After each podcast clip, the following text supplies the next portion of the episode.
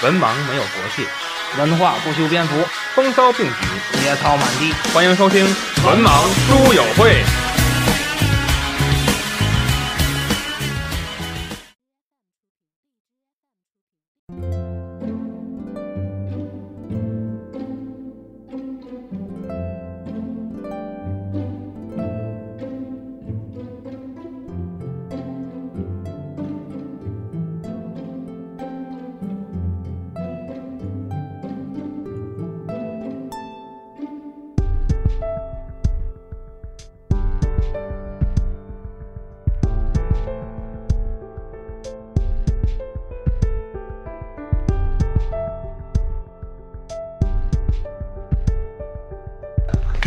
这个时间耽误的要记在你的头上，小伙子。看玩意儿吧，你干什么呀？你给我来一份儿啊！我这没有。来来来，没事，我这还一份呢。来来来来，没没事，行，这魏老师讲，咱不用看这个。Hello，大家好，欢迎收听文盲书友会最新节目，我是主播子平。主播大龙，卫士，安飞，好，咱们上一期呢，这个是巨著大观栏目的第一期啊，我们聊了这个《四世同堂》这部巨著啊，鸿篇巨著啊。那么《四世同堂》这本书呢，呃，可以说是内容包罗万象，哎，可以说把这个整个抗战时期这八年，不同人物的是吧？是形态嘴脸，所以呢，我们 上上问子老师，有没有心做一部《家春秋》？那那就更长。上一期呢，我们其实已经谈了一个类型啊，叫隐忍型，也就是说，在抗战期间的这个北平的忍普通辱负重。民众，像齐老人、像运梅这样的哎。忍辱，真是忍辱负重的老百姓，而且是其实也批判了一下他们在某些方面的过于隐忍，一些问题哎。啊。那么这一期呢，我们一上来啊，我们聊一个类型啊，这个类型可以说是，呃我也许这类类型就聊一期了。这个类型其实是比较独特的类型啊。嗯我们用用书中富善先生的评语，这也也是中国人吗？这个类型叫屈服型，也就是哎趋炎附趋炎势。附势型。哎，来，魏老师来介绍一下。嗯，这个这个我来聊，嗯，呃，这个类型呢，刚才也打算上介绍几个人呢？啊，就是大龙这个类型，没有这个人物啊这里是呃世外桃源。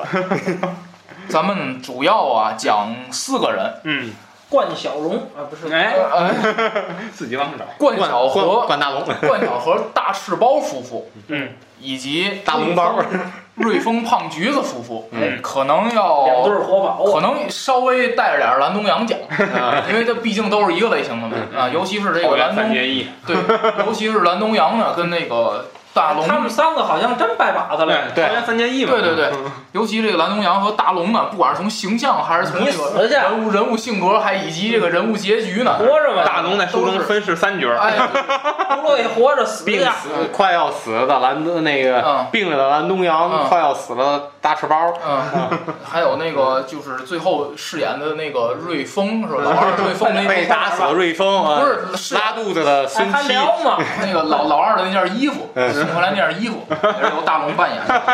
呃，还有那个呃那个，活埋的孙七，还有那个两个被杀的日本特使，砍头的小崔，哎呀，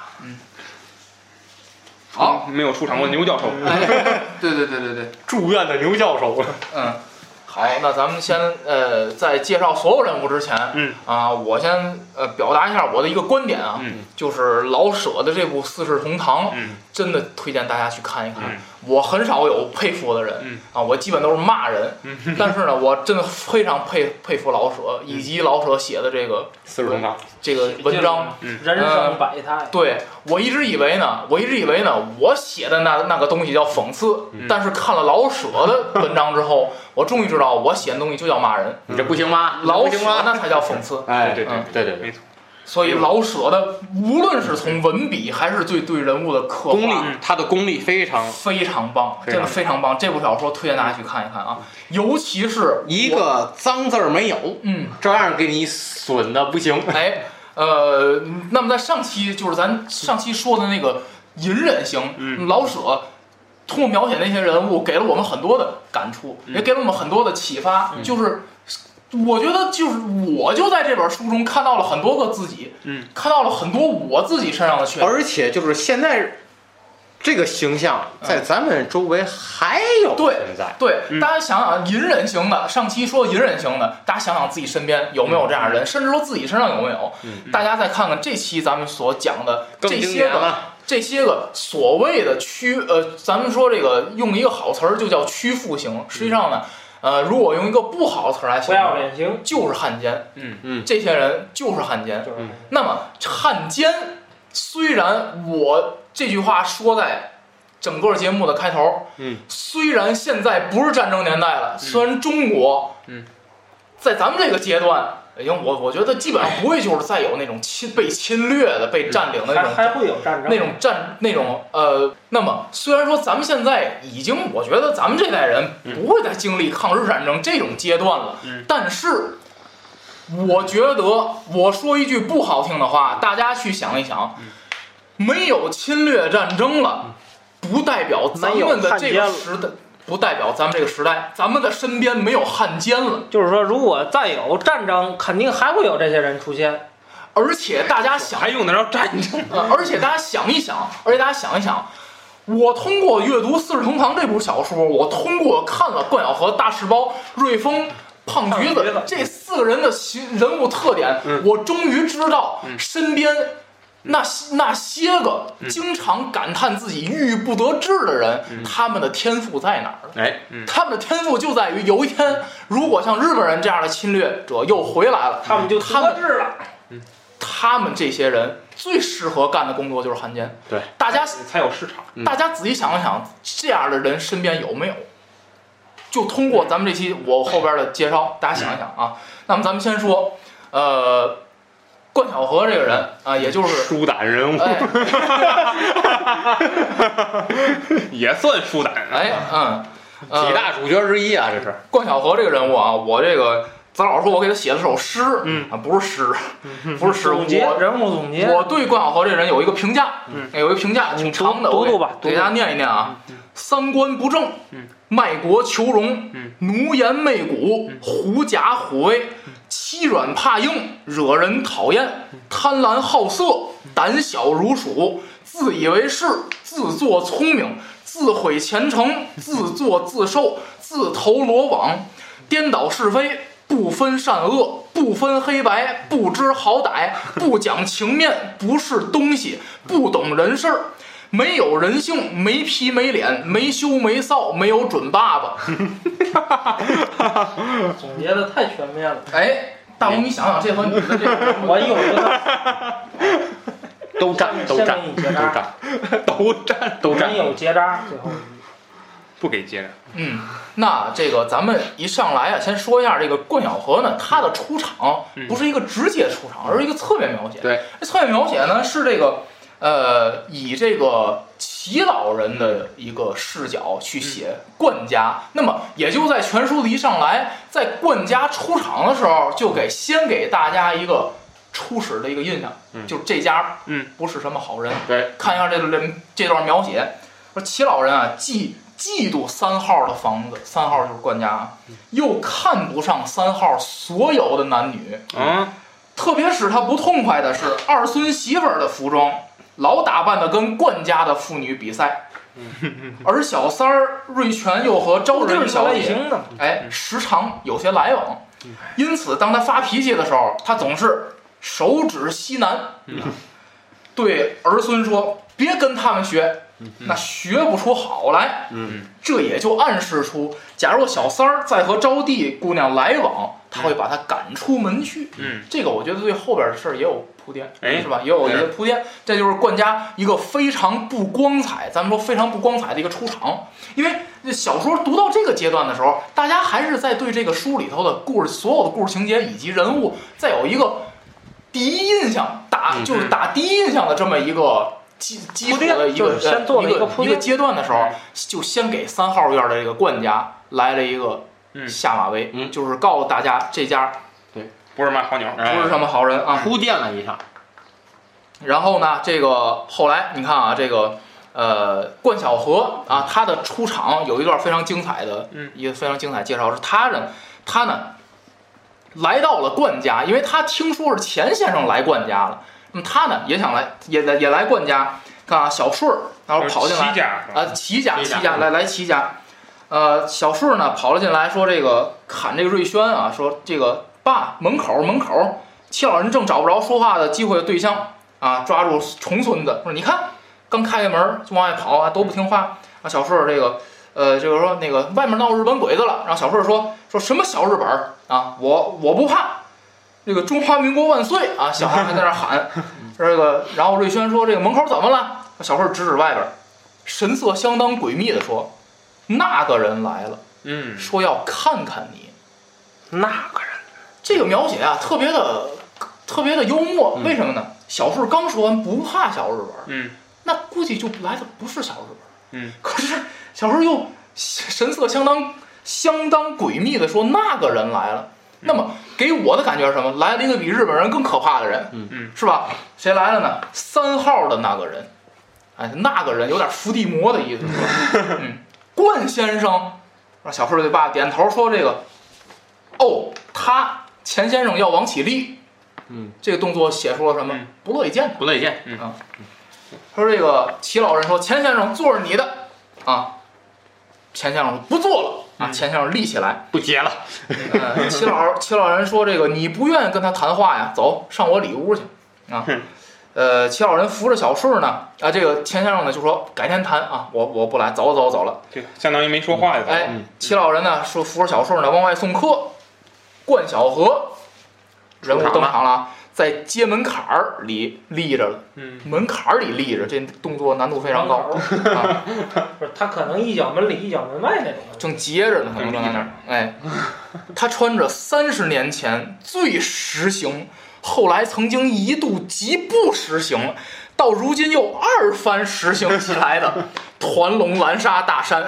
啥玩意儿啊？整个就是一不着，就就这一句话就一不着四六的迷人，极合身。大家想想，五十多岁一人，对吧？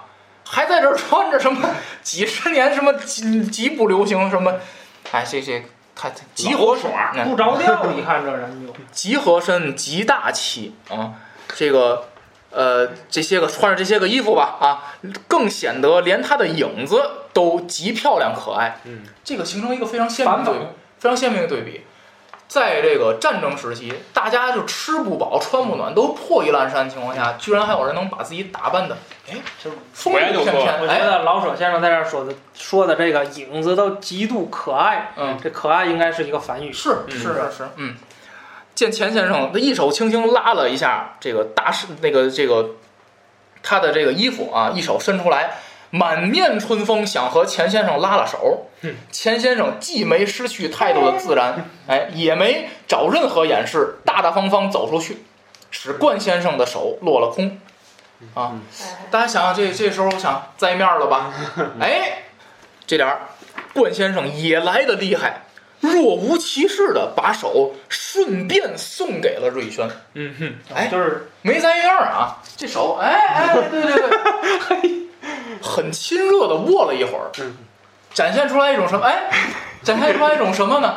展现出来一种就是我没，我也不想，我不想在大大家面前栽面儿，在别人面前栽面儿，对吧？我很会掩饰。同时也反映这人的反应比较快。哎，说这个冠先生啊，只来过齐家两次，第一次是齐老太太病故啊，呃，第二次呢是谣传瑞宣要做市立中学的校长，哎呵，这个人的心路咱们就打关系来的。哎，有一个心数太大了，哎有一个初步的了解，心计。哎，后来谣言并未变成事实，他就没有来了。没有再来过。嗯，咱都都知道他干嘛来了吧？今天他来会钱先生，而顺手看看齐家的人，然后啊，达到一举两得的目的，嗯。这个人然后啊，看啊这一段非常精彩描写啊，冠晓荷的历史。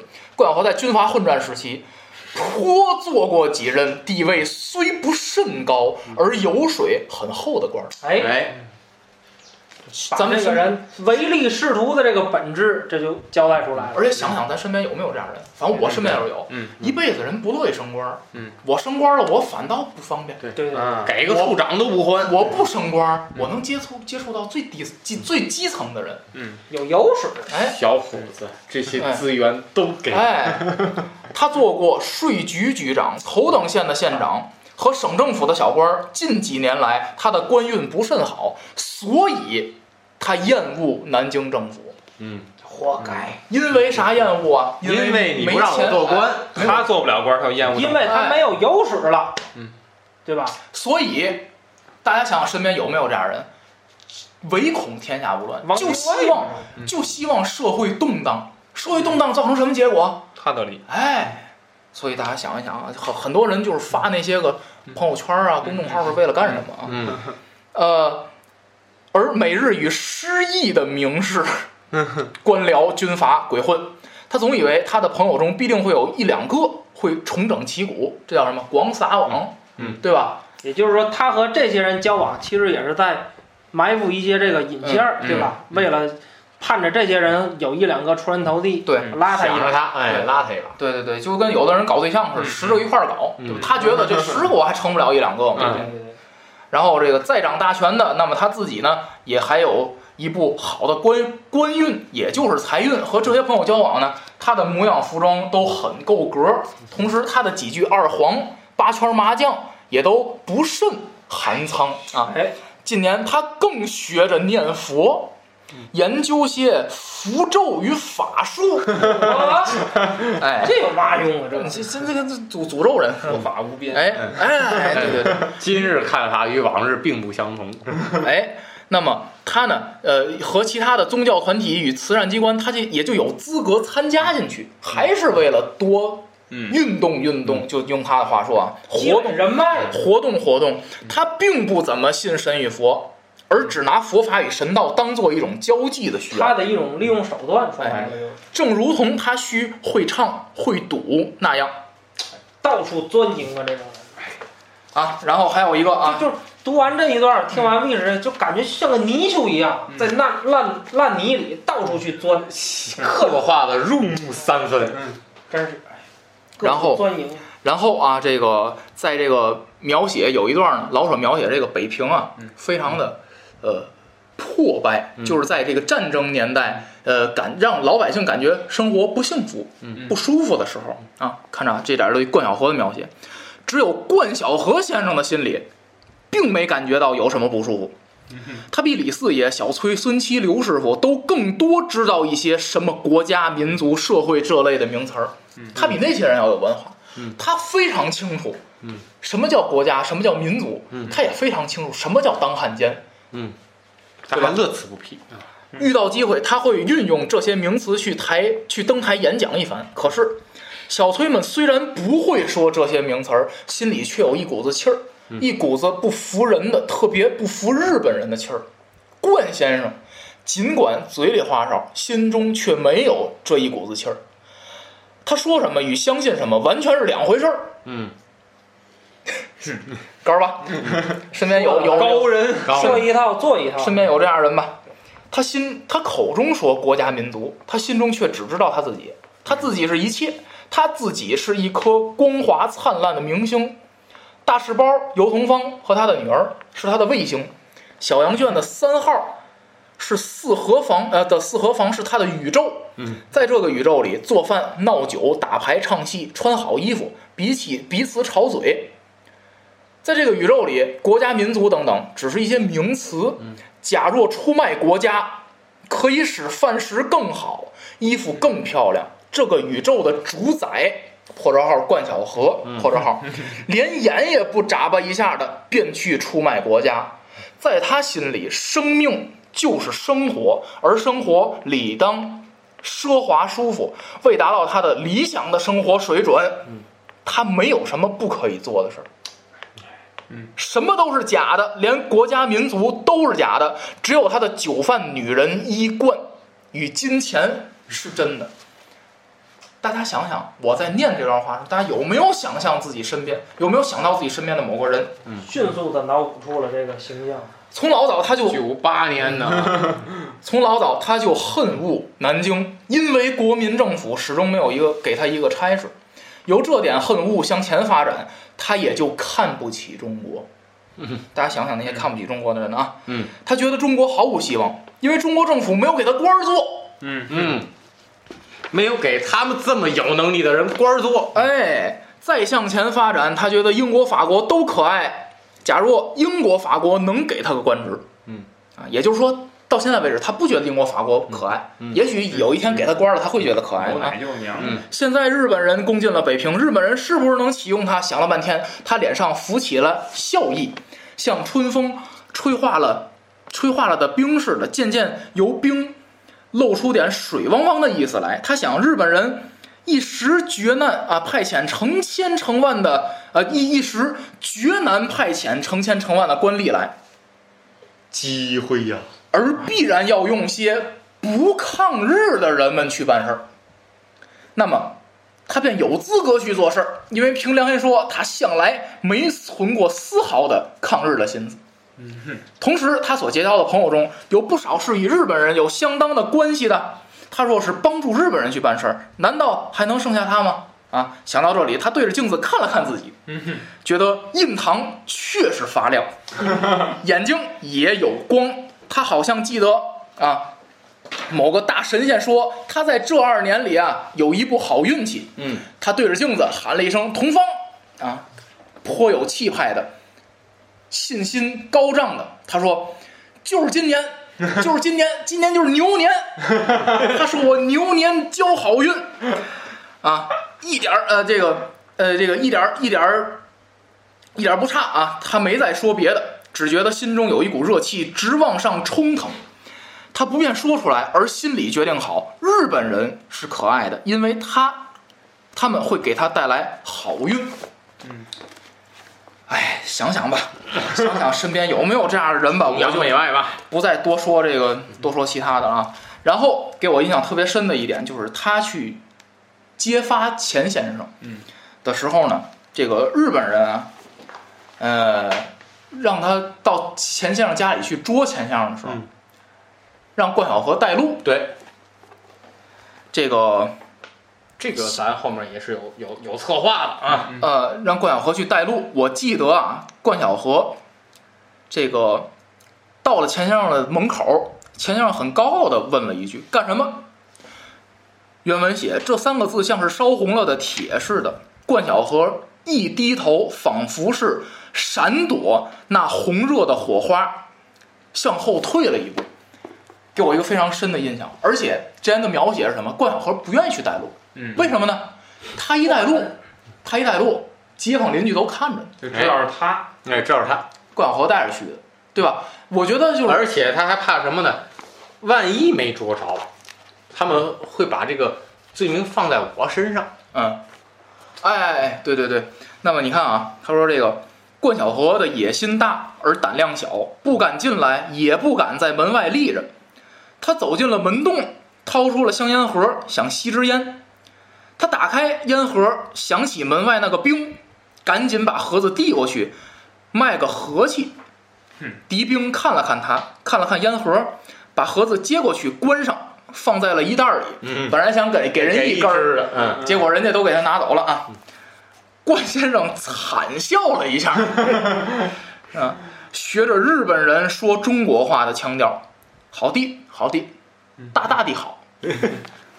哎，呃，通过这段描写，我觉得啊，可以看出来，冠晓荷虽然做着没羞没臊的事儿，可是呢，他他不愿意担这个哎没羞没臊的名。他往他往往呢又愿意什么呢？还想立个牌坊。我哎，我既想干着缺德的事儿，嗯，我还想把这缺德的事儿啊，不让别人不让别人知道，或者什么，我想把这事儿办得漂亮点儿，嗯嗯，对吧？就是那个你呀来加班儿，我是为了你好，哎，你想吧，想这事儿啊，小伙子，这周末听我的招呼，嗯，你待命。我让你多干活，我是为了锻炼你。嗯。啊。其实我心里也不好意思，我也知道你是帮我干活但是呢，我不想让你知道啊，我不好意思了，怎么办呢？哎，我卖你一个人情吧嗯，你看你接受锻炼，哎呦，听根儿的啊。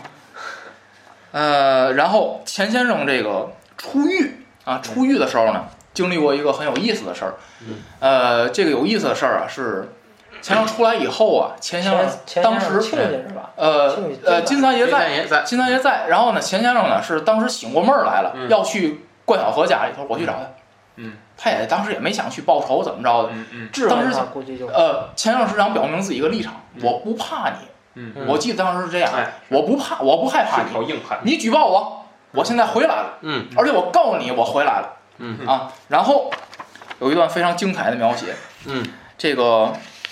当时啊，冠家当时冠家正在玩扑克啊。那，李空山。哎不不是玩扑克，玩那个对李空山李空山那个玩麻将军阀跟一个妓女和他的妓女妓女对。四个人那阵儿李空山头一次出场，对打麻将打麻打麻将啊，这个钱先生呢，这个站在门口，小何的脸啊正对着屋门，他是第一个看见钱先生的，看见了他的脸登时没有了血色，嗯嗯，把牌放下，他要往起立，往起立吧也不立，也不知道要没有干什么，劲儿，没有劲儿，也也不知道干什么啊，吓得腿软了。哎，也不知道干什么啊。这个钱先生看着关小河，嘴唇开始轻轻的动啊。这个金三爷跟着亲家也进来了啊。呃，瑞轩也进来了。他说：“小何看见瑞轩啊，可看见有一个能缓解缓解尴尬的人了啊。”他说这个救星了，：“哎，想把手拱起来啊，说几句话，但是他的手抬不起来，骨裂啊，肯向敌人屈膝的膝盖里必定没有什么骨头。”嗯，他僵在那里。多损呐这，啊，他僵在那里。钱先生说了，冠晓荷啊，你不用害怕，我是诗人，我不会动武，我来是为了看看你，也叫你，半句话，金三爷会动武。哎，也叫你看看我，我还没死。啊。小何没有任何动作，止不住的舔嘴唇儿。呃，哎，这时候其他的其他的这个其他的这个他们大赤包啊，什么这个开开始开始这个开开始大赤包什么开始这个说这些狐假虎威的话了啊。直接来一个叶窝。哎这，包那也不哎，这金三爷好像练过武术是吧？对对对练过现在也武行的人，嗯哦，嗯，金三爷身身体强壮啊，身身体强壮啊。然后这个，呃，金这个这个大赤包呢说两句，金三爷说好男好男不跟女斗啊，这个怎么着啊？然后他这个大赤包给他门牙聊掉了，一撇子给打嗯。然后啊，金三爷很利落的，他说好男不跟女斗嘛，我跟大赤包一般见识。金三爷很利落的，又很安稳的，绕过桌子去，我得管教管教他。放心，我会打人，叫他疼可不会伤了筋骨。小何这时候手脚乱动的，算是把自己由椅子上翻转过来，没法想。就就而且还是算是，算是，其实也够呛。啊啊！哎行行行，你别选，这个你本色出演。嗯，大龙，你是不是每次被捉奸在床的时候？对，也是手脚乱动的，算是把自己翻转过来。那个沙滩一卧两年半，快点快点今日浪打你翻身。啊，看逃无可逃，他只好往桌子下面钻。金三爷一把握住他的左脚腕，像拉死狗似的把他拉出来。啊，这点儿精彩描写来了。小何知道北平的武士道的规矩，他叫了声：“爸爸别打！”哎呦，哎，小何真是一个精通北平武士道的一个人。然后期间呢，小何呢干了很多的事儿啊，咱不一一的去赘述了啊，都是当汉奸的事儿啊，这个各处去。这个我说一下，这武士道的规矩，好像老北平打打架有这说法是吧？嗯就对方一喊爸爸，就不你就不能再动手了，哎哎，喊什么？你甭来了，代表对方认怂了。后边呢还有很多的这个狗，演一演一遍这场景，快快演一遍。冠晓荷来来来来来来练练练。哎哎 哎！其实这期间，冠晓荷就为了当官各种运作送礼，嗯啊，他听嗯他听这个说日本人要嗯喜欢这个书画，他就要办个书画的协会。对对对 对，就干了很多的就是闲七杂八的，对对就是他算是他们家的执行执行嗯什么？嗯，那然后执行经理，他们家还有一总经理，一会儿对。，然后那个一会儿有一个就是着重的，就是有一个卖闺女的环节，咱一会儿放到大赤包那儿讲。先说关晓荷嗯，关晓荷呀，迎来了一个大事儿，这在书中的后半部分了嗯，当里长，呵，啊，芝麻大点儿的官儿嗯。但是呢，里长这东西呢，就是日本人啊扶植出来的一个管理的，相当于管理有点儿咱现在那基层管理人，楼长的意思，是吧哎？或者是那小区负责人胡同长啊，胡同负责人嗯这意思。但是呢，这个紧接着跟了一个肥差过来，什么肥差呢？日本人啊，要挨家挨户的去敛这个铁二斤铁，收铁，说每家每户造兵，器用啊。哎，嗯，对，造兵器日，本人这个缺缺少这个钢铁资源嘛？对嗯，所以你看啊，有良知中国人都知道什么呢？你这个铁实际上就是从中国人身上拿拿出来武这个铁，器再打中国人。是用来造打中国人的武器的，对，嗯对吧？可是关晓荷呢？发财的机会，发，财机会来了啊嗯！他说什么呢？他这个思维总跟正常人不一样。他马上想到了而且我插位置一句啊，在这儿，在冠晓荷当里长的时候，他说我不是非要当这个里长，嗯，为什么要当这个里长？我所长家里对吧？来一个人会个面儿，他方便，嗯嗯。啊，是勉为其难的当个里长。嗯，原文是这样的啊，他说李四爷啊自己并不热心担任里长的职务，他深知日本人是什么东西，他不愿意。这白巡长是什么意思呢？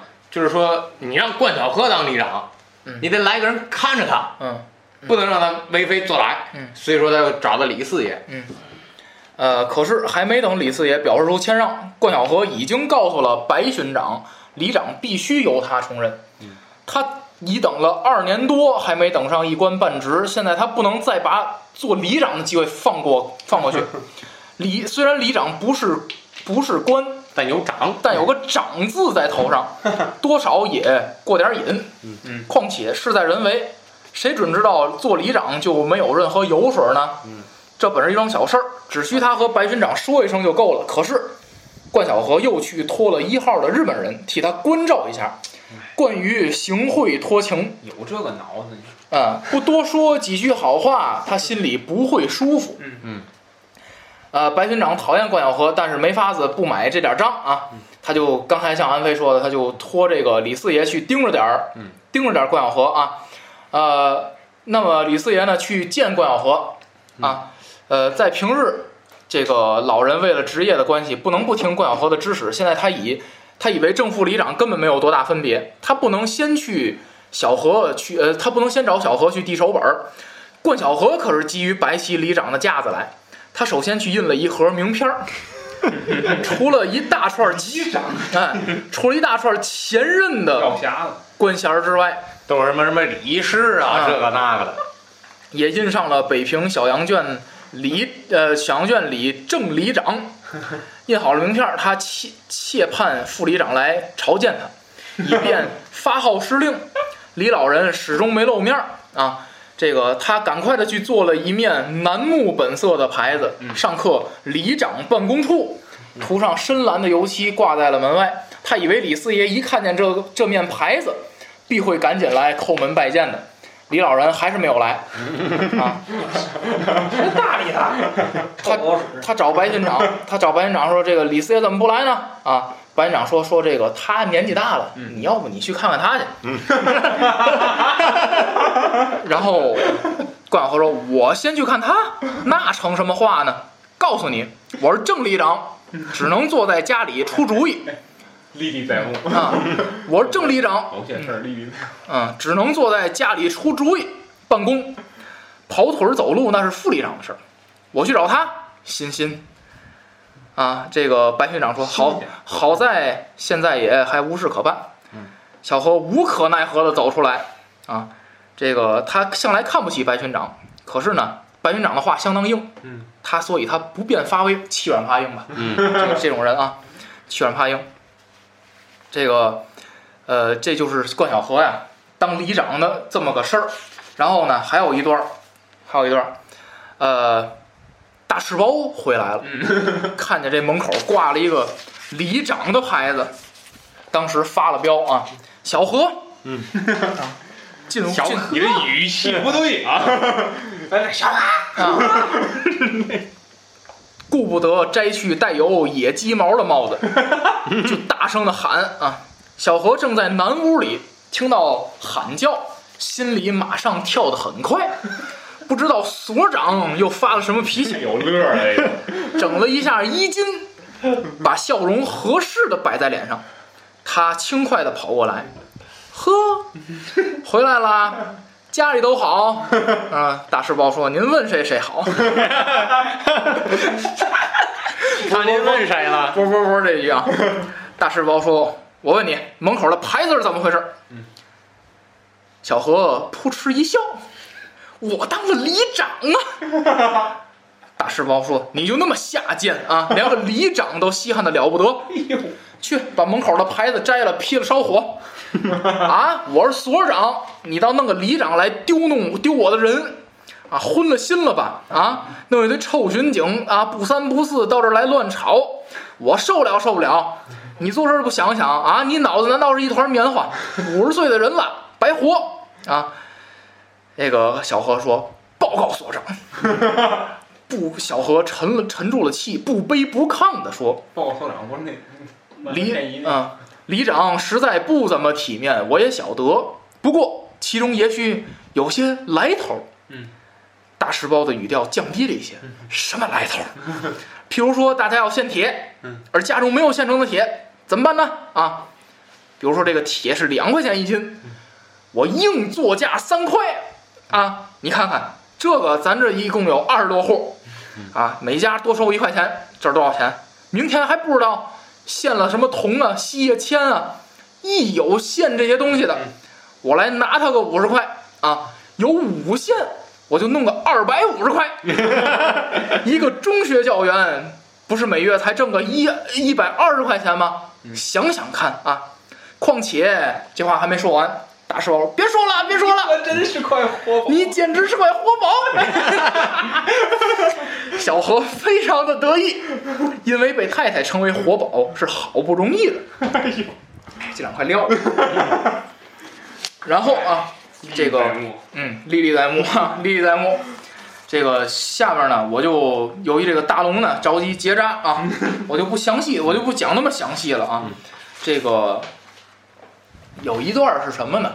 冠晓荷呀跟大世包啊在家里吵了架了。哎，这个冠晓荷呢，这个啊不是，是因为这个同方啊死了，嗯，他可能啊要埋，哎呃，对他要发送同芳，对对对对对，然后呢，他呢，这个吵架了之后呢，他这个心里不痛快啊，难忍了一把啊，离家出走了啊，呃，走到了这个城外啊，遇见了钱先生，嗯。啊，这个这个他他以为是鬼呢啊，他以为钱让老早早早早死了，那他可能又又来那招儿，哎，又给钱让跪了，然后这个喊爸爸也有喊爷爷的，我也具体也忘了啊，喊完了之后，这个他回来了。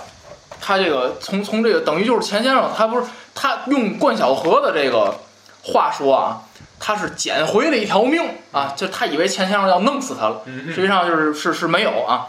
这个我给给大家读了几句，读几句这个他跟钱先生对话。钱先生说：“这个你看我的腿，你叫日本人把我打伤的，你敢说你没做错事儿，没有坏心眼儿？你再看看这个，抬头每一块伤疤，每一条伤。”都和你有关系啊！他们用疼痛告诉我，不要忘了报仇，仇人是日本人和你。你知道你的罪过了吧？冠晓荷说：“知道了，知道了，只求饶命。”他说：“对我这点伤害是小事儿，我要问你，你到底是中国人呢，还是日本人？这个事儿大。”冠晓荷说：“中国人，我是中国人。”哦，你晓得你是中国人。那么，为什么中国人的城叫日本人霸占了，你会这么高兴呢？你为什么整天去巴结日本人，仿佛他们是你亲爸爸呢？冠晓荷说：“我混蛋，我混蛋啊！你不止混蛋，你受过点教育，你有点聪明，你也是五十来岁的人了啊！你你故意，你是故意的，不知道，你是个没有骨头的汉奸。我可以原谅混蛋，但是不能原谅你这样的汉奸。”冠晓荷说：“我从此不敢了啊！知道知道，只要你放了我，我改过。”钱说：“你怎么改？我也恨日本人，怎么恨呢？”嗯，小何回答不出。嗯啊，并不是真恨，这个，呃，然后后来呢，这个钱先生就让冠晓荷就走了啊。关小河到了家里，再也不出发现了。发现呢，高第儿啊被绑在了门口，嗯，家被抄呢，家被抄，被抄了呢而且他回家的路上还想，再也不出城，啊，是是是，再也不出城，嗯我就躲在城里头。嗯，然后他说这个怎么回事儿啊？招弟儿就一句话：我们遭了报，咱们遭了报。怎么回事儿啊？什么遭报不遭报？我为什么遭报？我没做过伤天害理的事儿。哎呦，关小河拍胸脯啊，我没做过伤天害理的事儿。他说：“这个这个高第儿就陈述了一下 关小河这些年的，你陷害过钱伯伯，你认着姓儿，呃，你你认着妈妈的姓儿，叫好人家的妇女变成妓女，敲诈妓女们的钱，你放纵招弟儿，叫他随便玩弄男人，也叫男人随便玩弄他。你认着妈妈的姓儿，欺辱同方，你一天到晚吃喝玩乐，交些个狐朋狗友，你一点儿也你一点儿也不问那些钱是怎么来的啊？”关小河没染这茬。嗯，我问你这是怎么回事儿？哎没叫你教训我。哎，说你最不该拿日本人当宝贝，巴结他们啊，好像他们没杀过咱们的人，没抢过咱们的土地。关小河还不染这茬，你要把我急死！我问你这是怎么回事儿？高第儿说：“是，我就告诉你，日本人干的。”什么？那他能，他那不能他不肯相信自己的耳朵，日本人干的。高第儿又重复了一遍，他没法不再信任自己的耳朵。嗯，可是他心里还疑惑不定，日本人怎么能日本人干呢？腿没得罪日本人啊不能。腿似乎立不住了。他蹲在地上，用手捧着脸，不能。嗯，他心里说，不行。不能是日本人干的。从日本那方面说，他们给他太太带来了官职、地位、金钱、势力，给招弟儿带来了风头、荣誉。从他自己这方面说，他对日本人可以说是仁至义尽。他租下来的房子转租给日本人，他对日本小娃娃都要见面打招呼。他对日本的军人老远的就鞠躬，而且度数是那么深。对于恨恶日本人的中国人，他要去报告。对日本人发起的游行和聚会，永他永远热心的去参加。对日本人所发明的中国话，他首先放在自己的唇舌上。对日本的官员，时与不时，他都要去送礼。想到这里，他出了声：“不能，不能是日本人，我没有对不起日本人的地方。”高第儿，你说真话？嗯，高第儿说：“我没说一句假话。”啊，他说：“真有日本人进来吧？”他说：“把妈妈也绑走了。”啊，仆人们呢？他说：“仆人树倒猢狲散了啊，那意思。”小何立起来，坐在床上说：“你似乎也不爱你的妈妈。”他说：“好吧，先甭提你爱不爱她了，说这是怎么回事啊？”讲了一遍，可以看出来，汉奸的嘴脸是既可恨而又可怜的。嗯，冠晓荷，我觉得就是包括冠晓荷最后的结局，他最后结局是什么？被活埋了。被活埋了。嗯嗯，他直到最后的结局，他在他还以为是那个带着他们出去这个防疫呢，他还跟那个孙七说孙琦治疗说啊，日嗯带我们上医院。上医院去治疗去。他自己已经可怜成这样了，包括就是关晓河后来他们家里头失事呃失事了以后，嗯他去找蓝东阳蹭饭，嗯他想蹭其他人的就是屋子去住，对对吧？还去了齐家。我们发现汉奸，就是我觉得《四世同堂》这个作品，他把汉奸的结局描写的，并不是说这个他给汉奸的结局，并不是那些个中国人啊抬起那个挺起胸膛向汉奸报了仇，并没有。嗯，老舍让这个全书最大的汉奸死在了日本人的手里，哎，这就是一种最大的讽刺。而且这关小河这个汉奸到死，死有应得，他都不认为自己是因为当了汉奸奸死的。他也不认为自己是就是做了这么多缺德事儿，他认为是，他可能觉得自己还有对日本人不够好的地儿嗯啊，或者是就是说，最大的可悲是。我觉得就是对于一个人最大的一个可悲的一结局，也不过如此，也不过如此。那么咱们下来下面说这个大赤包，大赤包这个人物啊，咦，跟好极了呢，跟关小河呢差不多啊，差不多。那么我觉得大赤包这个人，这个人，呃，怪比比比关小河奇葩，比关小河呢还要奇葩。你大龙侠，你上次你跟我说，嗯老娘们儿中的老娘们儿，对呀，这个这个比关小河还奇葩。对，大赤包呢，首先啊，他有一个这个泼妇的性格，嗯。他泼妇性格，给大家念一下，是这个关晓荷呀，呃，要出门，也是妓女？他要不不是不是不是不是之前好，关晓荷这一家真热。闹，一家妓女，呃，织女，女织女，他呀是这个关晓荷呢，这个知道这个日本人来了，关晓荷知道自己的机会来了，打算出门活动活动。嗯但是呢，关晓荷说：“我这种身份的人怎么能走得出去呢？嗯啊，这就像刘老师说的嗯，我这种身份人不能坐地铁，我得蹭你们滴滴打车。嗯 哎，对，那个 要出门是，世外桃源，那么他们这个院儿里头啊，有一个拉车的，有一个拉车的是小崔啊，他呢打算去雇这个小崔的车去出去，但是呢，这个小崔啊是一个有民族气节，不愿意，拉他，他不愿意去拉，尤而且尤其是知道你出去是要这个活动活动活动，而且尤其是是需要去日本人家里头活动活动，小崔不愿意去，啊，这个关先生说呀，得啦，今天不至于饿着了，拉我出去吧。小崔说出门儿，城外头还放着炮呢，啊，这个平常给你八毛，今天给你一块，哎，然后呢，他说这个我多给你钱啊，多给你钱，这个一块啊，一块，嗯。车厂小崔说车厂都关着呢，我上呃没地儿弄弄车去啊。这个关晓荷说算了算了啊，不拉就不拉啊，甭绕弯子。你们这种人就欠饿死。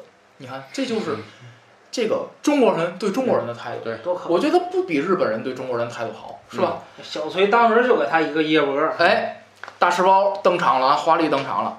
大石包这两天既没人来打牌，又不能出去游逛，嗯一脑门子都是官司。他已经跟尤桐芳和两个女儿都闹过了气，现在想抓住机会另辟战场，扬着脸儿，挑着眉，脚步沉稳啊，也没法不沉稳，而怒气包身。他像做压路的气碾子似的走走进来，新的这老舍的笔哎法，我天哪！什么形象？并没有看小崔（括号因为不屑于），他手指着括冠，号完了，他手指着冠先生，你跟他废什么话呢？啊，叫他滚蛋不就结了？小崔脸上发了红，他在日本鬼子进城的时节，他就觉得他特别讨厌啊。小崔说：“说话可别带当脏字儿，我告诉你，好男不跟女斗。我要是还口，你可受不了。怎么着？大石包的眼带着杀气对准了小崔的脸，像两个机关枪枪口似的。他脸上的黑雀斑一个个都透露着血色，紫红红的，像打了花脸儿。怎么着啊？你说怎么着？小崔一点也不怕他，不过心中不大好受，因为他知道，假若大石包跟他动了手，他就避免不了吃哑巴亏。她是个女的，自己不能还手。叫小崔猜对了，大石包冷不防给了他一个气魄很大的嘴巴。他发了火，怎么打人吗？可是还不肯还手。北平是亡了，北平的礼教还存在小崔的身上。要打，怎么不去打日本人？好啦好啦，冠先生来了啊！觉得小崔挨了打，事情就该结束了啊！他过来把大石包拉开，小崔你还不走？走，凭什么打人？你们这一家都是日本人吗？啊！从这个事儿上啊，咱们看出来，这个大赤包这个人啊，欺软怕硬，天爷格，狐假虎威。嗯为什么呢？他觉得自己跟日本人只要扯上了关系，哎，他就比其他的中国人要高一等。臭拉车的，而且，而且，为什么大龙刚才那句话说“大老娘们儿中的大老娘们儿”？我生活当中有见过这样的啊，光有羽翼的大老娘们儿，是是是，坐地炮。嗯。我能，我能不要脸，你不能，哎所以你干不过我。所以说像这样的人，我是女的，对。我能不要脸。他明知你是一个就是抱定好男不跟女斗这样想法的男的，我越要打你，嗯。所以说这种人就欠谁知？嗯。大龙。啊，他敢扇我，我比他还不要脸，直接喷屎到他脸上。嗯，我保证他下次，哎，十米之外见着我就躲着走。冠晓这种人，就欠知。冠晓荷对大石包这特别有经验，就是等你闹完了，然后我再出来，哎，冠冠嗨晓荷在这方面也算是一个了不起的人。他每次看大赤包跟扛了八年，跟尤托邦打架，永远都是打的差不多了，他出来，哎呦，太太波，西尼，然后这个后来呢，他做了一件非常卑鄙的事儿，嗯他怂恿冠晓荷告发钱先生，对嗯这是他怂恿的。嗯冠晓荷这人向来听太太的话，他就去报告了。嗯那报告回来之后，钱先生被抓走了。嗯，之后又有这么一件事儿，冠晓荷呀，他心里啊，你别看啊，他不知廉耻，嗯，但是他知道这事儿啊不光彩，不对，哎，做的不不不好，他不想让别人知道，把门关上。但是大赤包这时候，他以关什么想？门来了，哎，关门干嘛？嗯，咱这露脸的事情来了，多不要脸！你这个工作，你这个活动第一步你成功了，把门开开。但是最后这个高第儿啊，是进来说了一句话，因为什么呢？西院里钱太太开始哭。嗯，最后一句话，戏老舍描写啊，戏院里钱太太放声哭起来，连大赤包也不也不再出声了。嗯嗯你看啊，其实我觉得这个女人很矛盾。嗯，你说就是她不是一点儿不明白，不是？我就觉得是什么？你看这个小人嗯，在当小人的时候嗯，他也是在用一种当小呃，在以一种当小呃，他以一种小人的方式去当小人，他都没法坦坦荡荡的去做小人。你看人家哭，他又不敢吱声。你说你没羞没臊，你没没羞没臊到到底呗？对人家哭你在那乐呀，你又不乐。可是你呢？你说他大赤包好像啊，只有在冠晓荷的面前嗯才展现出自己英雄的一面儿。可是，在大家面前，好像他也是一个知道廉耻的人。我记得，多少我记得我知道一点儿，反正就我记得我在写一个东西的时候，我说那些个就是上地铁卡个儿不按规矩走，嗯不先下后上的人，嗯我发现那些人在上了车以后，他也低着头，嗯，就是拎着包哐闯进来，要不然就没排队。嗯大家可以去看一看那些个卡个儿的人，他卡完个儿以后，往往也是低着头。嗯，就是好像我不敢跟那些个规规矩矩排队的人去直视，因为他知道他好像也懂得那么点儿廉耻，他好像也知道我这么做好像不太好，嗯。可是他又这么他又得这么做，这种人多多多矛盾，多是吧？嗯。所以我觉得就是很多的小人是在以一种小人的方式去做小人的，所以我觉得这种小人也是挺可怜的，他也不敢去面对自己做的，就是他也不太他也不太容易去面对自己做的这事儿。那么后来钱相出狱，他他也是跟这个让金先生打了，嗯他也在后面看着嗯，也不敢说话。呃，他的有有一个情节，他是那个牙被这个金三爷给弄掉了，哎呦，哭的不行了，我的牙啊掉活不了了，活不了了掉几个。啊，没牙了。然后呢，运动当上所长嗯，这个呢又出来一个人叫李空山。嗯，李空山呢是一个非常卑鄙的军阀阀军阀，军阀形象。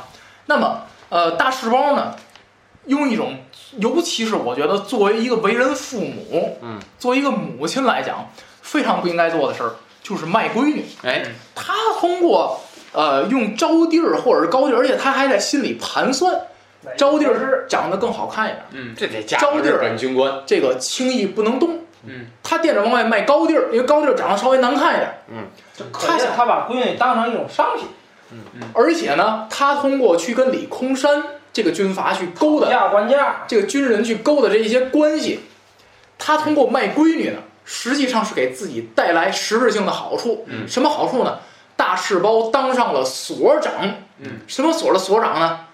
妓女也不是检察检察处所，检察所，嗯。所长。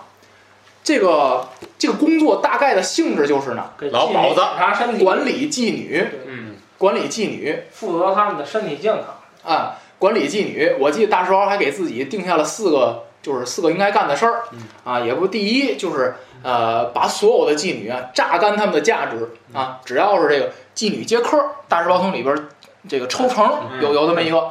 第二个是还有一个最让我觉得有意思是什么？打击一切暗娼，嗯啊，就是什么呢？暗门的嘛，你们你们不能在不能有自己的收入不能，在我的眼皮子底下嗯搞这些个东西，怎么就搞这些个这个不都得在我的管理之内。所谓的不上税的东西。对，想暗娼他不知道啊，收入就到自己手了，嗯对吧？想当妓女，你得上税，就是必须得经过我，必须来来他这儿，必须得经过我的监管。你不经过我的监管，你就算不合法的。嗯，这个他通过这样一种东西，再通过这样一种非常不光彩的呃手段，当上了这个官职，而且他当上这个官职之后，就是钱，我觉得就是一个就是多去活动门路，然后让自己多赚钱。那么，终于啊，他卖闺女卖成功了，可是呢，他有一点不心甘的地儿，就是招娣儿让这个就是更漂亮的招娣儿让李空山给勾搭走了。嗯，并而且玩弄哎，而且呢，也不算，招娣自己也是。嗯啊，招娣儿就那玩意儿，呃，然后呢，这个汽车，呃，然后呢，这个厕所。招娣儿出去，冠晓荷跟大赤包明明知道招娣儿出去是干嘛的，嗯，去找李空山了，可是很精彩一段描写啊，非常精彩一段描写，太逗了。到非常人家家又谁也不讨价想去，还价，有谁也不有有一句话特别经典，我要是没念到，一会儿你补充啊。呃，招娣儿他说啊，这个太阳已经快落下，快快落下去，招娣儿还没有回来。大赤包很想不动声色，可是没能成功。他本想极相信自己与招娣儿的聪明，嗯，总以为啊什么人都会吃亏，嗯，但是他和女儿绝对不会吃亏。可是天已经快黑了，而女儿还没有回来，又是个无能否认的事实。再说，他并不是不晓得李空山的厉害，嗯人家是军人，手里有枪，嗯我又不能去跟人家正面冲突，我又想最大化的利用咱俩之间的关系。你说这这这又没本事吧，又想找靠山，找着靠山了吧，又挨欺负嗯。他咬上了牙，这时候他几乎真像个母亲了。几乎真相，大家就想想他之前做那些事儿，我觉得是不配做一个母亲的。不配做一个人的。几乎要责备自己不该把女儿送到虎口里去。可是责备自己便是失失去自信，而她向来是一步一个脚印儿的女光棍儿。女光光棍儿是绝对不能下罪己诏的。不，他自己没有过错，招娣儿也没有过错，只是李空山那小子可恶，他去设法惩治李空山。他开始在院中慢慢的走溜，一边走一边思索对付李空山的办法啊，想了半天，也没想出来。他喊人给他拿一件马甲来，披上马甲，他想马上去找李空山，和他讲理，和他厮打，和他拼命。但是他的脚却没往院外走。他晓得李空山是不拿妇女当做妇女对待的人。嗯，他若打，他必还手。大家想想这句话，嗯大家再想想，刚才咱讲的对小崔的，跟小崔的那句话，明显的可以看出来，大赤包这个人就是一个典型的看人下菜碟儿、哎对，欺软怕硬的人。小崔他就去，他就敢他就知道小崔打，他就知道小崔不还手，嗯，所以他敢打小崔，他就知道李空山是个混蛋，哎，他要敢打李空山，李空山得再给弄死，对，所以看这点儿，因为这个书里有介绍，李空山是特高课的一个科长，嗯，大师要想，他去声讨就必吃更大的亏，丢更多的脸。哎他是女光棍儿，而李空山恰好是无赖子。大家想想啊，就通过这段心理描写，他想到的并不是怎么如何的为自己的女儿去着想怎么，救女儿？呃，女儿就是他害的。其实嗯他没想，他想的是什么？怎么样能去？我通过就是女儿好，现在已经被我卖了，嗯现在没有挽回的余地了。那后边就讲述了他想方设法怎么样嗯。能去通过已经把女儿卖了这个既定事实，嗯。捞取换取更更大的好处。价值。嗯，他去跟李空山谈，然后后来还有一事儿，我这个事儿里边还有一个特别有意思啊的地方，就是你能从冠晓荷和呃大赤包之间找到一个特别有意思的事儿，嗯就是一个是逆来顺受啊，哎，一个是嗯臭老娘们儿中的臭老娘们儿，对一个台词儿，一一句话就是什么呢？就不那招娣儿不回来嘛，嗯大包骂街嘛，一句话，大赤包骂了哦冠晓荷一百分钟。哎呦，我就而且当时还这个大赤包让冠晓荷去，说是那是你们冠家的女儿，嗯然后冠晓荷回大赤包，那不也是你的吗？嗯，其实这里面呃还有个有意思的人物高一坨，嗯嗯，哦 更不是了。啊，这个这牙都晒黑了，麻完以后，那个最后给大赤包的钱拐走了对，卷包会这点大大快人心，我觉得。虽然他的目的也不纯吧，嗯，然后这个咱再说啊，咱再最后再说一个吧，说一个，嗯，李空山逝世了。啊呵，哎，李空山啊，这狗屎，他自己没官做了嗯，他想着那取着地儿还不错。哎对，他自己得势的时候，他恨不得啊，我三三呃三宫六院嗯。啊，我一天换个媳妇儿，困住了。我一天换个媳妇儿才好。失势了，又回来找冠家来了，嗯。说这个咱什么时候结婚呢？你看啊，一婚呢，我这个这个脱去大衣，李空山一下子把自己扔在沙发上，好像是疲乏的不得了的样子。嗯随从打过热手巾板来啊，李空山用它捂着脸啊，呃，擦了这把脸，他活泼了一些，半笑着说：“把个官儿也丢咧。”什么口音这是？啊叉啊！叹号！大家想自己是自己想是什么什么词儿？操！哎，也好，该结婚吧，老丈人定个日子吧。小何回不出话来，只咧了一下嘴啊，也不知道是什么意思。跟谁结婚？大赤包急沉着问。小何的心差点从口中跳了出来，这点胆子啊！跟谁？空山的脊背挺了起来，好像身子好像忽然长出来一尺多啊！刚才也不知道怎么待着呢。跟招弟儿啊，还有错吗？是有点错。大赤包的脸带出挑战的笑来，告诉你，空山，简干脆的说，你引诱了招弟儿，我还没惩治你呢。嗯，结婚休想，两个山字儿落在一块儿，你请出。小何的脸白了，啊，往门屋门那儿凑，准备着到必要时好往外跑。可是空山并没发愁，流氓也有流氓的涵养。他向随从一急眼儿，随从凑过去，立在李空山的身旁。大赤包冷笑了一下：“空山，别的我都怕，就是不怕手枪。手枪办不了事儿，你已经不是特高科的科长了，横是不敢再拿人。不过弄几个盒子来还不费事儿，死马也比狗大点儿。”空山慢慢的说。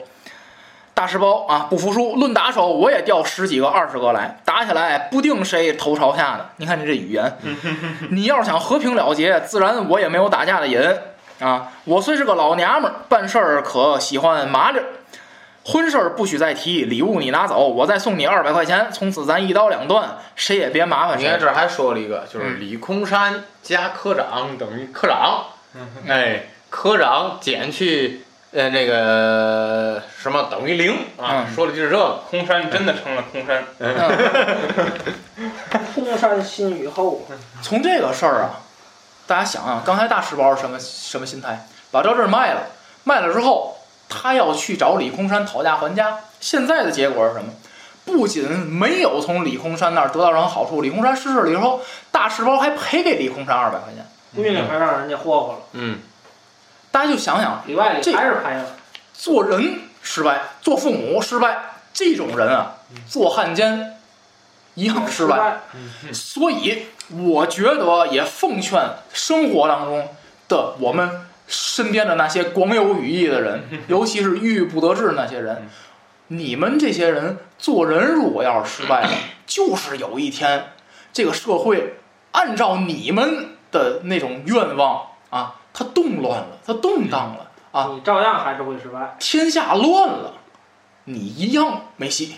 嗯啊，我觉得是送给这些人。那么大石包最后的结局，入狱，入狱，惨死在狱中，而且临死之前疯了，对，精神失常。哎活在了自己的幻想中。对对对对对，最后呢就落得这么一个结局。那么咱们最后呢，简要的介绍一下瑞丰跟胖橘子、这对夫妻啊。好极了，这个第一天儿啊，这得第一个呢，就是这个，咱们先说一下瑞丰跟胖橘子呀，他们都属于一种啊。你说我刚才想说的是大赤包跟冠晓荷呀，属于三观不正。嗯。但是我认为呢，瑞丰跟胖橘子呀，没有到他们的程度。但是呢，他们这我不是说值得学，在呀学习大赤包和冠晓荷的路上，我觉得他们，我觉得他俩就是在学那那两个人的路上。我觉得他们属于什么呢？没有什么三观，嗯，而只是觉得呢，有人给我面包，给我牛奶，这个人就是好人。嗯，他们没有冠晓荷那么那么深的心机，我觉得是没有那么。所以说他俩向冠晓荷学习嘛，嗯，向冠晓荷大赤包学习嘛。我觉得就是说，这两个人就是在书中也写到了，瑞丰一直是拿冠晓荷当为人生导师，胖橘子 那是一直拿拿大赤包拿大赤包当榜样，而且大赤包入狱，的力量。对大赤包入狱入狱以后嗯，胖橘子就想取而代之，嗯最后失败了，对吧？嗯，那咱说一下啊，这个体现啊，我觉得有一点挺有意思的，体现这个这这个这个这个叫什么？呃，这个非常无知的一个、一个层面，就是他们俩不经常在家说悄悄话吗？嗯，就是经常把小屋关起来、嗯啊。这个胖橘子就怂恿瑞丰说：“你什么时候分家？嗯，你怎么还不分家？”在说悄悄话的时候，发生了一件事儿，嗯上海啊陷落。哎，对，这时候上海陷落了呢，这个瑞轩大哥嗯又开始每到一个地儿陷落，瑞轩又开始心 内心的挣扎。但是大家看看这个瑞丰跟他瑞丰跟胖菊是怎么对待上海陷落这件事儿的啊？呃，他说这个瑞丰啊，在原文当中是这样这样想的啊，瑞丰有点见风使舵。见大家多数都喜欢上海开仗的消息啊，他觉得也应该随声附和。在他心里呢，并没有仔仔细细想过啊，到底是打好还是不打好。嗯，他只求自己的态度不使人别人讨厌。啊，也够讨厌的。瑞丰刚要赞美抗战，又很快的改了主意，因为太太的口气与众不同。瑞丰太太往好里说长得很富态，往坏里说呢，干脆就是一块肉。身量本来就不高，又没有脖子，猛一看很像个啤酒桶。脸上本就长得蠢，又尽量往往往上涂些颜色，头发烫的跟鸡窝似的，便更显得蠢的可怕。呃，这个大橘子说了啊，打上海有什么可乐的我还没逛过呢。啊？他的这个他的厚嘴唇懒懒的动弹，声音不大，似乎喉眼都糊满脂肪。我还没上过上海呢啊，炮轰平了他怎么办？轰不平，瑞丰满脸陪笑地说：“打仗是在中国地，大洋房都在租界呢，怎么能轰平呢？还没逛过呢。啊，就是不幸轰平了也没关系。赶到咱有钱去逛的时候，早又修起来了。外国人那么阔，说修就修，说拆就拆，快得很。就通过这件事儿啊，就说旅游是旅游，不是去看中国人的地儿，是去看租界啊。瑞丰说，打仗也不敢打租界的地儿啊，打都是中国人的地儿。中国人的房子呀，被轰平了无所谓，咱反正也不看，对吧？他们死不死跟咱没有关系啊。不论怎么说，大世宝说我不爱听在上海打仗，等我逛过一回再打仗，啊不行吗？什么话呀？瑞峰说这不行啊！啊，大家可以看，就是你看啊，就是很多人都是觉得我是根葱，我没去这个地儿，这个地儿就不能。我那阵儿啊，我那阵儿也不听过一个什么事儿啊，好像是那个说有一个地儿是有一个什么地儿要装修啊，还是就有一个有一个地方，哎，好像是那个埃菲尔铁塔，好像是要那个什么。埃菲尔铁塔是现在正在正在修还是什么？不是不知道，不知道，反正是反正是欧洲有那么一个，有那么一大个本钟是吗大本钟修修修几年？修几年，嗯，那就是这事儿。嗯，我有一同事，我听同事聊聊天的时候，嗯呵，怎么修了呢？我还没去过，你等我去过再修不行吗？胖橘子嘛，是不？您算哪根葱？我想问问，就就这样的人啊，您算哪？就因为你没去过，这一个国家就得等着你，嗯，等你去过再修。这辈子不去呢。就我不知道啊，很多人的这个自信心理？就不是这些自信来源于哪儿？就这么把自己当个人物，我不知道就是这个自信。然后咱再说啊，这个后来又有一个事儿，老三瑞全出走，瑞丰这个人是怎么反应的？嗯，跟大哥说，别把这事儿告别人呐。啊嗯嗯瑞瑞轩怎么想？大哥怎么想？我们家出了一抗日英雄，嗯，这是值得光荣的事儿。对，我不只不过我不至于跟日本人嚷去而已，嗯嗯，对吧？但是老二说什么？别嚷啊，不要弄千万不要。乱子来。你别嚷。而且我记得老二那意思就是说什么呢？我快，我我以后是有一天不在这个家住的，嗯，对吧？你你等我走了以后，嗯，对吧？你想怎么说？你你那没关系，我现在还在这儿住着，你别连累我。老三也不懂事儿，对吧？这么一大家的人，他自己去抗日了，想没想过其他人的感受？嗯而且还有往家里写信，哎呀，怎么往家里写信？赶紧烧了。他说这事儿不止说过一回，为什么？老老二还拿钱先生家举例子。嗯，你看，你看，他儿子弄一车，这个撞死是撞死日本人，还是跟日本人同归于尽？沟里开沟里的那个车，同归于尽。嗯，你看看他们家什么下场啊？咱家出了一抗日英雄，这是什么？这这这完能是了完了，死罪是啊吧？？咱咱家完蛋了，咱家居然有人敢抗日，你说愚昧到这个程度，对吧？这就是老二的这个。早晚得被他连累死了。然后一有机会就劝大哥当汉奸。哎，对，我记得印象特别深的是，这我替位置说过这点印象特别深的是，他当了科长之后，跟大哥说一千五百块当校长，嗯。我运作的，嗯哼，那我运作的，咱你当吗？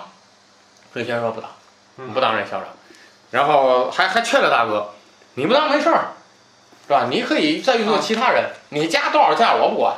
嗯，啊，你加多少价我不管，我不管，就一千五，哎，我我觉得瑞轩整个拿他的弟弟，没办法，没办法。也不不叫没办法，就是说，就只能说是不不能滚，只能哎是你不信，不是你要是如果说七老人和七天佑都没了的话哎哎。哎，早就搬了，哎大巴掌上去。了，然后啊，详细的咱说一个事儿，就是这个，我认为他最不是东西的一件事就大哥被抓走被抓走了这个。哎。大哥家有的这儿俩日本人啊，在门口站岗，嗯，进不来，嗯，是吧？进不来呢，你看啊，他进来了，然后又跑，你看啊，这个老二啊过来了啊，正在左右为难的时候，因为运运煤出不去，嗯。啊，正在左右为难。老，太太让准备拿钱运作，准备拿钱贿赂贿赂这俩人。嗯。他听到很响的一声铃，嗯老二瑞丰来了。瑞丰有了包车，他每次来，即使大门开着，也要响一两声车铃。嗯你就是这么个玩意儿啊！铃声替他广播着身份与声势。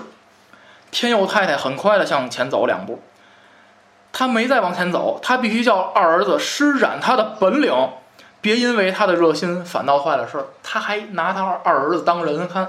嗯他是齐家的妇人，他知道妇人的规矩，男人能办的事儿交给男人，妇女不要不知分寸的跟着纠缠。玉梅听到铃声，急忙跑过来，啊，她向婆母耳语老二。老太点了点头，嘴上露出一点点笑意，她以为这时候救星来了。哎，老二不当官嘛，有救星了，两个人都朝门外啊，矮子开了门，瑞丰的小脸儿面向阳光，嗯，额上与鼻子上非常亮，眼睛也很亮啊，就是穿着一身中山装，胸前带着教育局的正章。刚要迈门槛儿，用左手摸了摸他，一摸正章，他的胸忽然挺得更直了一些。他更得意，他是教育局的科长。嗯，今天他特别得意，因为他要去见日本天皇派来的两位特使。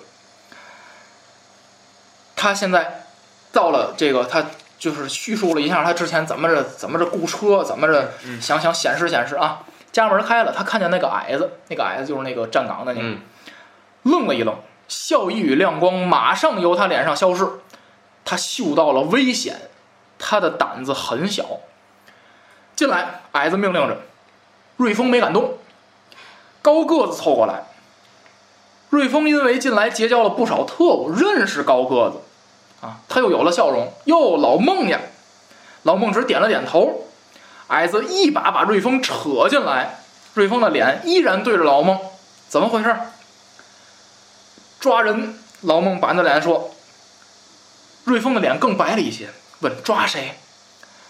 大概是你的哥哥。”瑞丰动了心，哥哥总是哥哥。嗯，一句话。第二句，可是再一想，哥哥到底不是自己。他往外退了一步，舔了舔嘴唇，勉强着笑着说：“哦，我们哥俩分居另过。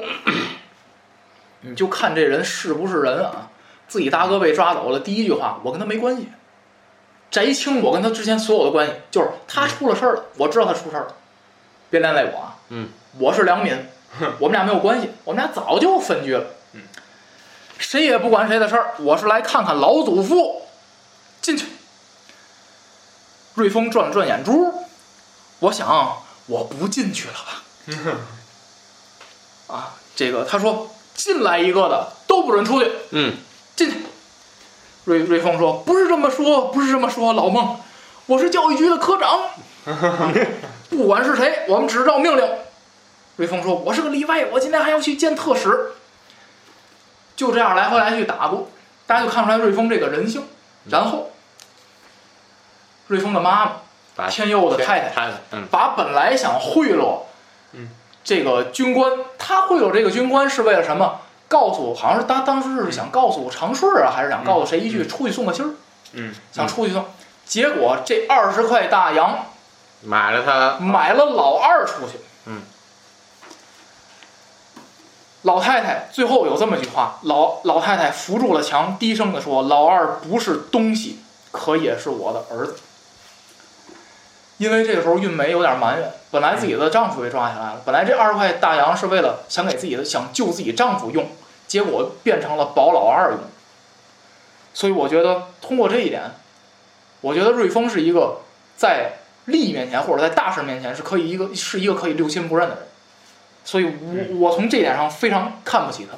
那么后来，瑞丰跟这个胖橘子两个人离婚，胖橘子当时呢，这个出出不能叫出轨，改嫁给了蓝东阳，呵，好，是因为什么？多美满的婚姻呢！当时我记得胖橘子呀给瑞丰下了一个最后通牒嗯，离婚协议。之前呢，胖橘子给自己心里算了这么一笔账，他说我只能是官儿的媳妇儿，我只能我是科长的媳妇儿，但是我不能不是你瑞丰的媳妇儿。对，但我不管谁是这个官儿，你不是官儿了，我就不是你媳妇儿。我是官儿的媳妇儿，我得嫁给嫁给官儿。那么这个时候呢，瑞丰他丢了科长，又丢了媳妇儿，他回家是怎么表现的呢？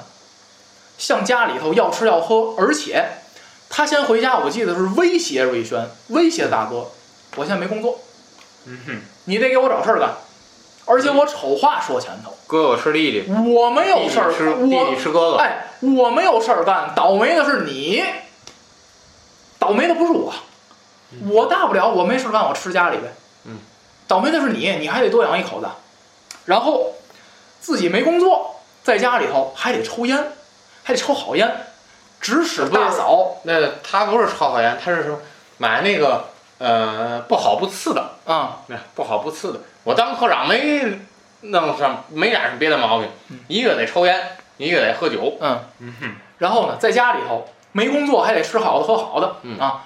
天佑死了，哭了两声嗯。紧接着呢，现原形，怎么个现原形法？大伙儿都在那儿悲伤着呢，在那儿，然后看见这个瑞丰啊，好嘛，在那儿跟大伙儿说，嗯说的不是怎么自己的父亲怎么着被日本人给逼死的，这丧事儿怎么办？说的是什么？不是，他埋怨埋怨的是大哥把这丧事儿办得太简单了，哎，我们家没排上。嗯，他说的是这个。最后啊，这个跟冠晓荷两个人去争当特务，嗯，被抓起来测试。啊，测试。他自己是九十二分，冠晓荷是九十八分，嗯超等良民啊，九十六九九不九十八的。然后让日本人啊在自己身上挑不出毛病，竟然，嗯，就日本人想治他的罪，发现这人比日本人还日本人，这个 在说这个影视版本的时候嗯，可以说一下这个，影视版本特别好玩。啊，超等顺民，这两个人超等顺民。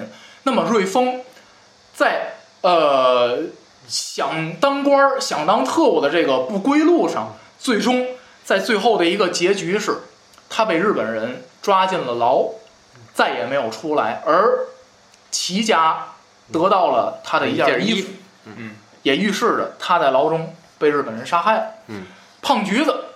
啊，想办法的通过蓝东阳把大赤包给弄下去了。嗯，自己想争取这个所长，嗯，没当上。哎，然后后来瑞全回来了，对，一颗子弹把蓝东阳吓得屁滚尿流。嗯。蓝东阳失势，胖橘子也跟着完蛋。不是蓝东阳啊，他是想上日本，对，他是上上了日本，然后这个 啊，胖橘子呢不想去，对，他就把这个蓝东阳的这些所有卷毛会，卷毛会，嗯。然后是借这个瑞全之口，嗯。说出了这个胖橘的下场。在这瑞全跟这个呃老太爷说，就是我在火车站嗯。看见这个原来的二嫂了，嗯。呃，这个被钱啊都被骗光了，嗯，然后呢就是只能出卖那身肥肉，哎，然后全身都是疮。哎。扬眉大汤，杨梅大疮大龙，大龙，大龙，哎我没得，你认真点。杨梅大龙，那么最后呢，呃，没有交代他最终的结局，嗯。但是呢，在那一阶段，嗯。进窑子嗯。啊，呃，身世非常悲惨啊，最后活，该呀这。那么最后瑞丰跟胖橘子嗯。就是这样的结束了吧？结结结局嗯。就是这样，就是你看这个瑞丰也好，冠晓荷也好，或者这个谁蓝东阳也好，就所有的这些汉奸，其实大家看他们的结局都是被日本人，都是死于日本人之手，是是。这就是自作自受。但是我我从这里边呢，我想谈的就是老舍先生他的一个厉害之处，哎就是说他写同一类人，却写的每个人都不一样。不相同。就是你看啊，这这这同点样是汉奸，点了一下五个汉奸，嗯对不对？这里边五大汉奸，五大汉奸，嗯，这五个人不一样，都不一样。不一样，中国人，五个人。你看这个冠晓荷是什么呢？冠晓荷典型的就是中国人，嗯就是中国人里的坏人。嗯，蓝东阳他不是中国人的坏人，对，他与中国五千年文化不相干。那里边有一个有原话啊他不是中国人的坏，他是日本人的坏。嗯，瑞丰就明显就是败家子儿，嗯这是另一种纨绔，不一样纨绔。啊，每个人不一样。所以你一看，所以你从这个描写上，你能让你感觉到什么呢？就是说，虽然他们就是有点像那个《水浒传》里边一百零八好汉，一百零八面貌不，相同。对，哎，虽然都差不多，但是仔细一看不一样，嗯，所以这也是反映出老舍先生笔下的功力啊。对，而且我嗯我我觉得就是老舍在描写这些汉奸的用的这个用词嗯，用相当虚句非常精彩嗯。我记得就是我我我我觉得一个挺有意思的一句话，是也不一个什么事儿嗯，然后瑞丰进来了嗯，瑞丰原文是瑞丰发表呃瑞丰发表了他那说与不说都没什么关系的话。大家想想，这这在生活当中确实就这种人就对对存在对对，就你感觉啊，有的时候这人过来，你说不说这都没什么关系，但是他为了刷存在感，嗯。他非得说。你说，就所以我就从这本书上看到了很多现实生活中的影子，所以给我给我感觉就是特别过瘾。嗯就我在看这本书，尤其在看这些汉奸的时候，特别的过瘾。还是推荐这个听友去读一遍，嗯细细的读一遍哎，《我觉得 这》，是非常经典。这是文学性，嗯我觉得。好吧，今天咱聊了一个这个《四世同堂》里边的这个曲阜型的啊，嗯也就是说这几个汉奸的形象啊。